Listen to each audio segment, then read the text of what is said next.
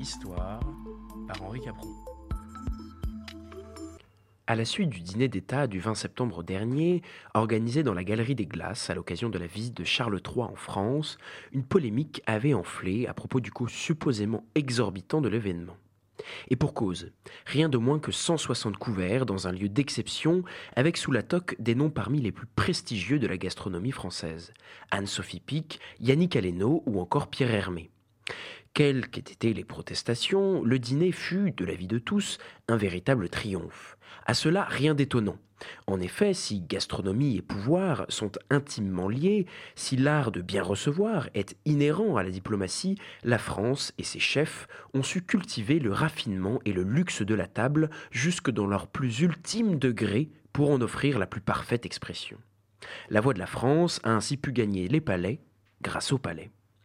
Cela fait en effet bien longtemps que les souverains ont compris l'intérêt de la grande cuisine, de ses fastes et de l'importance d'en faire étalage devant les monarques étrangers. Les Mésopotamiens seront les premiers à donner des banquets, d'abord en l'honneur de leur dieu, mais bien vite ensuite réunissant des hôtes de marque. Ces banquets sont aussi l'occasion de faire montre de sa puissance devant le peuple. Le festin du roi Assur-Nassipal II aurait sustenté près de 69 574 personnes, et ce, durant six jours. Dans l'Égypte des pharaons ou dans la Chine antique, on donnera la primeur à la qualité des produits plus qu'à leur abondance, mais l'objectif reste le même, impressionner. La table est codifiée, tout comme en Grèce, et la haute société grecque, bientôt suivie par les voisins latins, va s'adonner à de fastueux banquets qui sont bien vite décriés comme le symbole de la décadence et de l'ubris que condamnent les philosophes grecs. C'est la symposion, ce moment du repas au cours duquel l'ivresse progressive doit permettre de communiquer aux dieux. Les cuisiniers romains seront les premiers à faire de leurs plats de véritables spectacles et utilisent abondamment le trompe-l'œil. Tout doit permettre de laisser un souvenir mémorable. Le pudding à l'arsenic nous permet ce pronostic. Demain sur les bords du Nil, que mangeront les crocodiles? Des Gaulois Mais la cuisine peut être mise en valeur autrement qu'avec des aliments. En Al-Andalus, le musicien Ziryab révolutionne la cuisine et comprend l'intérêt de l'associer à d'autres arts pour démultiplier son effet, danse et musique. La Chine des Tang va développer des ustensiles culinaires très complexes qui participent de l'effet démonstratif de la cuisine. En Occident médiéval, on commence à parer les tables de mets et rots en grand nombre et tous en même temps afin de créer une sensation d'abondance. On se met à manger épicé et cela intrigue et fascine son interlocuteur. Avec le XIVe siècle apparaissent les premiers grands noms qui feront la renommée des tables royales et en particulier françaises. C'est le cas de Taïwan qui développe le dîner en six services apéritif, potage, rot, entremets, dessert et issus. Il décide de consigner les techniques et mœurs culinaires du royaume de France dans son ouvrage Le viandier. Tout se codifie, et c'est à ce moment-là que se formalise une multitude de règles de savoir-vivre. Au XVe, c'est l'apparition de la fourchette, et au XVIe, Erasme développe cette idée de savoir-vivre et fait des recommandations précises. L'essentiel de nos règles de bienséance viennent de lui et de son De morum puerilium, ne pas recracher les aliments, utiliser une serviette, ne pas lécher son plat, et j'en passe. Mais c'est à la cour de Bourgogne que se développe l'idée selon laquelle le banquet royal peut devenir un formidable outil de pouvoir au service d'une idée très précise. Cette idée s'incarne dans le personnage d'Olivier de la Marche, qui officiera et ordonnera les cuisines de Philippe le Téméraire. Le service, le sens du décorum, la représentation de la hiérarchie sociale au sein de la table, des animations exotiques, tout est bon pour épater les convives. On peut en avoir un bon exemple avec le banquet du faisan, en 1454, durant lequel la présence d'un éléphant doit encourager les princes chrétiens à repartir en croisade. Ou encore l'entrevue du camp du drap d'or entre François Ier et Henri VIII, qui a pour but d'accoucher d'une alliance entre les deux royaumes. Mais c'est véritablement à partir du règne de Louis XIV que la France va faire de la gastronomie une arme diplomatique de premier choix. C'est tout d'abord un moyen de se mettre en scène devant ses courtisans qui l'observent en silence durant le grand couvert, mais c'est aussi un formidable outil d'influence. Une douzaine de livres paraissent ainsi entre 1651 et 1691, publiés avec privilège royal, attention, avec tous la même intention, démontrer la supériorité de cette nouvelle cuisine et la propulser au rang de véritable art. C'est le service à la française. On dispose tous les plats en même temps, sucrés comme salés, c'est ce qu'on appelle un ambigu. On retire toutes les cloches d'argent qui coiffent les plats d'un seul geste. On soigne la symétrie, on dispose les aliments en pyramide. C'est un chatoiement de couleurs vives, une explosion de parfums. C'est l'occasion de faire figurer ses armes sur la vaisselle. C'est d'ailleurs pour cela qu'on dispose en France les fourchettes avec les dents qui touchent la table, car le blason était de ce côté. On peut penser à cette époque à François Vatel, maître d'hôtel successivement de Nicolas Fouquet, surintendant des finances, puis du Grand Condé. On dit que c'est notamment à cause de la fête du 17 août 1661 qu'il organisa pour son premier maître que ce dernier fut arrêté. Louis XIV était extrêmement jaloux de la magnificence de la fête que Vatel avait préparée. Celui-ci poussait si loin l'excellence et le sens de la perfection qu'il se suicida parce que l'approvisionnement en poissons pour un bouquet en l'honneur de Louis XIV n'était pas arrivé à temps.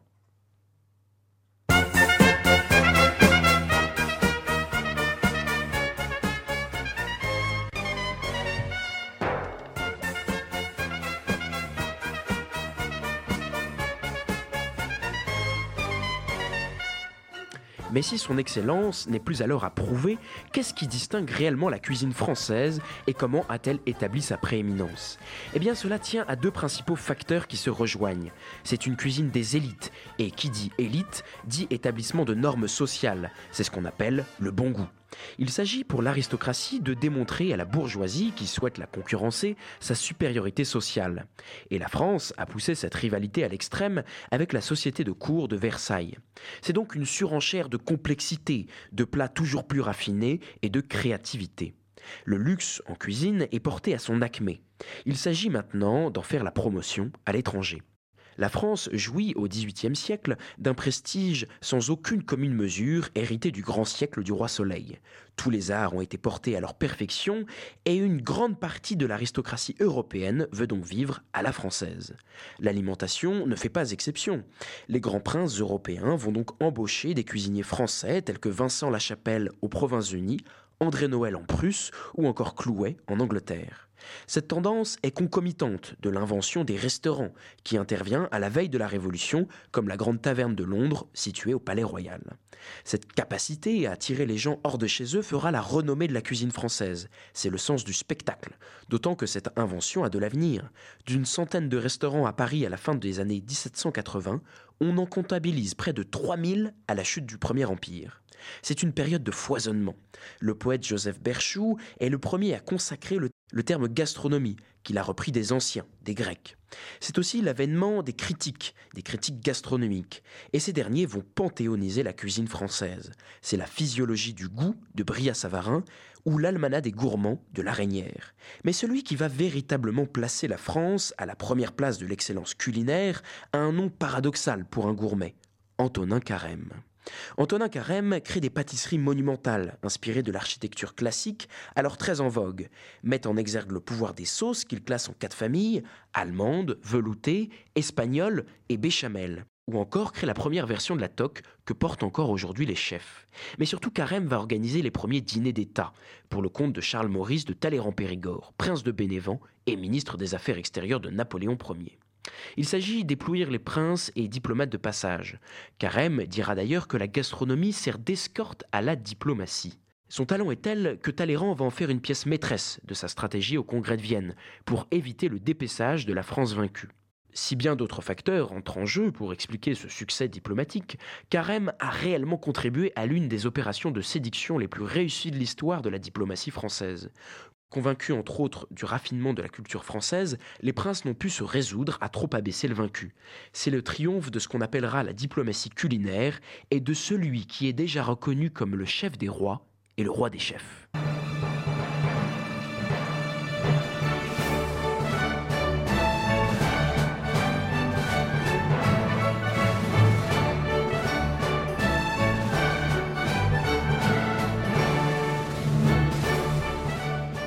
C'est avec le 19e siècle que finit de s'imposer la cuisine française, et avec une figure en particulier, Auguste Escoffier. Il est à l'origine des brigades et invente l'organisation des cuisines modernes avec des chefs spécialisés dans les viandes ou les poissons par exemple. Avec César Ritz, il créera les premiers palaces de luxe où l'excellence du séjour rime avec la perfection du couvert, dont notamment la mythique adresse éponyme de la place Vendôme. C'est aussi le concepteur de desserts iconiques qui participent de la légende et deviendront de véritables classiques. On pense aux fraises Sarah Bernard, les crêpes Suzette, la pêche Melba ou la poire Belle Hélène pour Offenbach. Il va consigner près de 5000 recettes dans son guide culinaire. Au travers de grands restaurants français installés à l'étranger, ou grâce au talent de chefs à l'étranger, dont Escoffier au Savoy, les élites adoptent le goût français. Savoir-faire donc, mais aussi faire savoir. C'est la clé du succès français.